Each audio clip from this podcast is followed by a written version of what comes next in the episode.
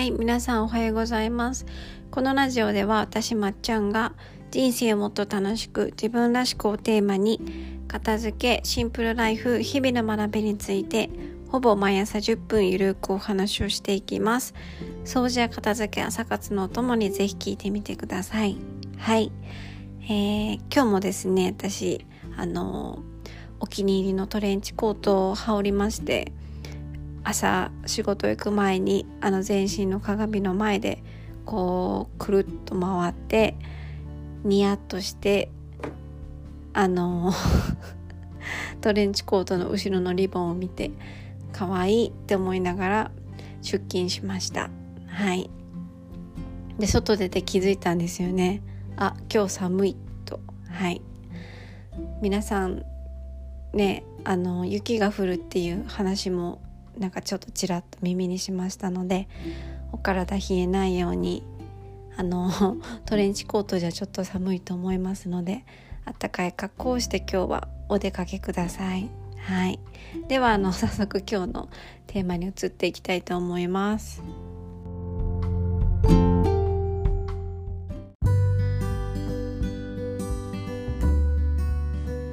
はい今日はですねまっちゃんのときめくものシリーズ第5弾いきたいと思います。はい、えー、今日はあのどんなに元気がない時でもこれさえあれば大丈夫。アメリカの有名なシットコムのフレンズについてお話をします。はい。皆さんシットコムってご存知ですか？多分シットコムって初めて耳にする人でもあの知ってると思うんですけどあのかの有名なねフルハウスみたいにあのよくこう舞台があってそこでこうコメディが広げられててこうお客さんのなんか笑い声とかこう拍手の音とか入ってるドラマあるじゃないですか。あれです。あれシットコムって言うらしいんですよ。うん、私もあのちょっと前に知ったんですけどシットコムっていうジャンルのドラマらしいです。はい、でシットコムの定義っていうのが舞台がいつもこう固定されてるのと1話完結であと登場人物も大体固定されててゲストがこう変わってくみたいなドラマをシットコムっていうらしいです。はいであの有名なものだと他に「奥様魔女」とか「The Office」とかまあフルハウスがね日本だとあの NHK でやってたんで私も子供の時にこう見てたなーって記憶があるんですけどそのジャンルのドラマであの10年10年かな？1994年から2004年まで10年やってた伝説のドラマでフレンズっていうものがあるんですけど多分ね有名なのでラジオ聴いてる人でね知ってる方もファンな方もいらっしゃるとは思います。うん、で私はこのドラマに出会ったきっかけがあの英語をね本気で勉強したいなと思ってた時に勉強する方法をね あの Google で調べたんですよ。英語勉強みたいな感じで。ねちょっとアホですけど。単純に調べた時にとりあえず私は楽しい方法で 勉強したいなと思ったのでそのとりあえずドラマを見たりとか映画を見たりして勉強する方法を調べてたんですよね。で私の周りにその方法で勉強してた子がいてその子が「フレンズ」っていうドラマは日常会話を喋ってるからあのおすすめだよって教えてくださってそれからねフレンズを見始めたんですよ。で1994年から始まったドラマですからまあ最初見た時はね古いなと思ったんですよ。うん、最初の12話ぐらいは古いなと思いながら見てたんですけどもうねどっぷりハマりましたね。うん、そう10年もやってたドラマなのですごい長いんですけどシリーズいくつまであるんだろう？シリーズ10 10ぐらいまであるのかな？とりあえずものすごい数の話があるのにもうすぐに見終わって多分ね何巡したんだろう？多分 10, 10回分は全部見てると思います。うん、そのフレンズ見て勉強してしてた時はもう朝から夜までずっとあの流してました。お部屋で。うん、イヤホンでずっと聞いて移動したりとか、うん、あの フレンズ聞きながら寝ながらみたいな生活をしてました。はい、でねそのフレンズの話っていうのは別にその特別な話じゃなくって簡単にまとめるとニューヨークのマンハッタンあの都会のど真ん中ですね。マンハッタンに住んでる男女6人。だいたい20代後半から30代前半の男女6人のこう日常の話なんですよ。ラブコメディでもないですけどまあコメディもありラブもありでもちょっと真面目な話もあり、うん、泣くこともあるみたいな。私もねあの結婚式のシーンとかで何回か泣きました、うん、そう。そういうお話なんですけどいつもねその男女6人が決まったコーヒーショップに集まってあの 話が始まるんですけどもうねほんとたわいのない話をするんですよみんなの。アホみたいな話をしてるんですけどなんかそういうみんながたわいのないお話をしてるシーンがすごいねあたあたかあたたかくあたたかくあたたかくて、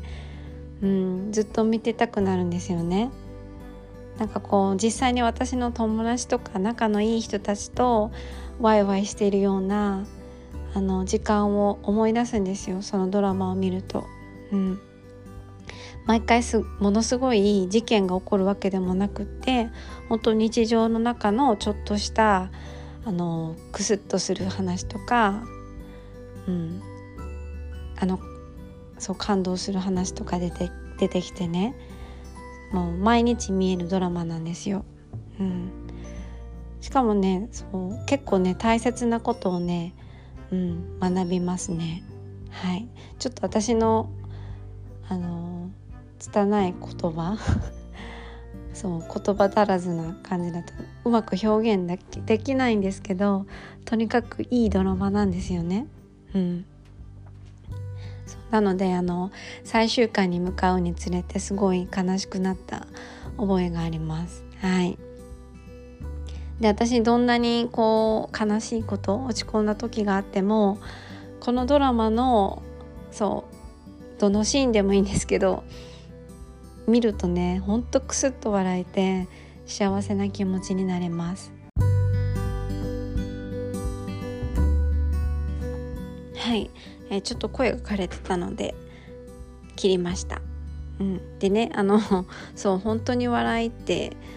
大事ですよね。うん。本当笑う笑うとね他のことがいい意味であのどうでもよくなるというか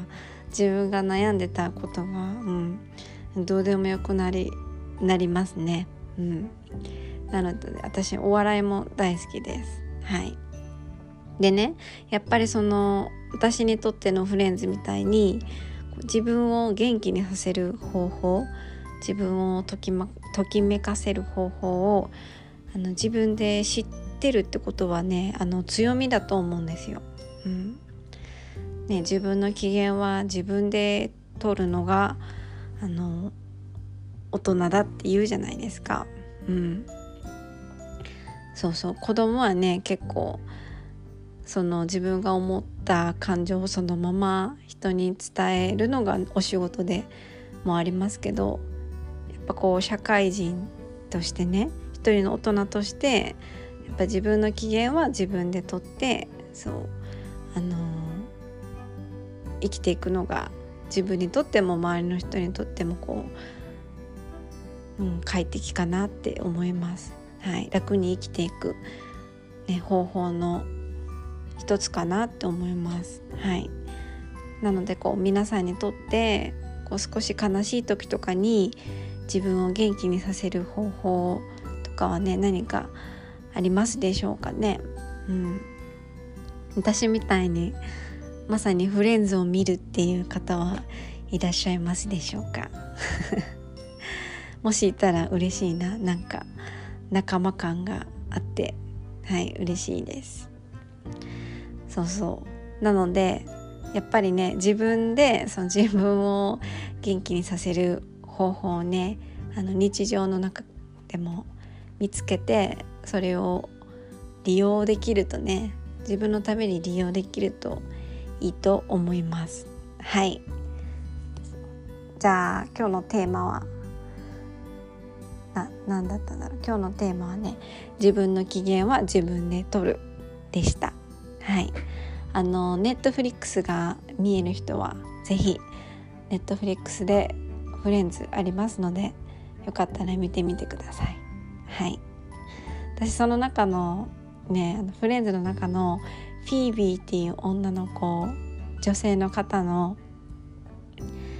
キャラクターが結構好きですんごいぶっ飛んでぶっ飛んでるんですけど その人のね名台詞で